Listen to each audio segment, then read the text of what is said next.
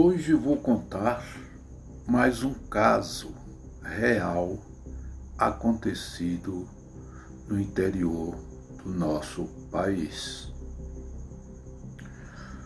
Os dois jovens se encontraram, se conheceram, casaram-se. Foram comerciantes, tinham um comércio desenvolveram, cresceram junto com a cidade. Tiveram filhos.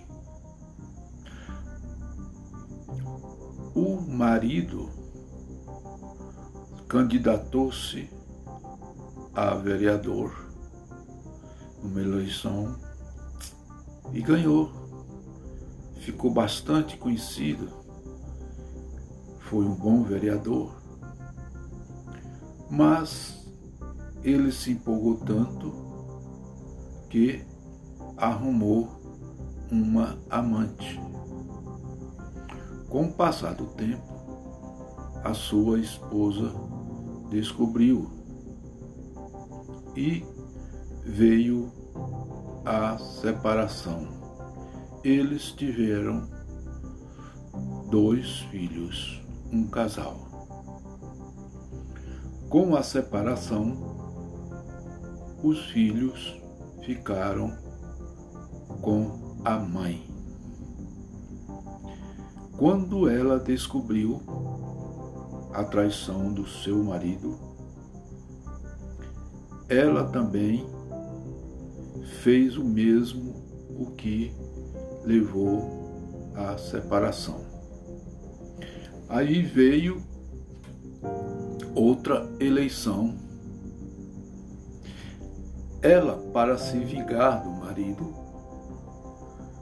candidatou-se também a vereadora, sendo que nunca pensava em ser candidata.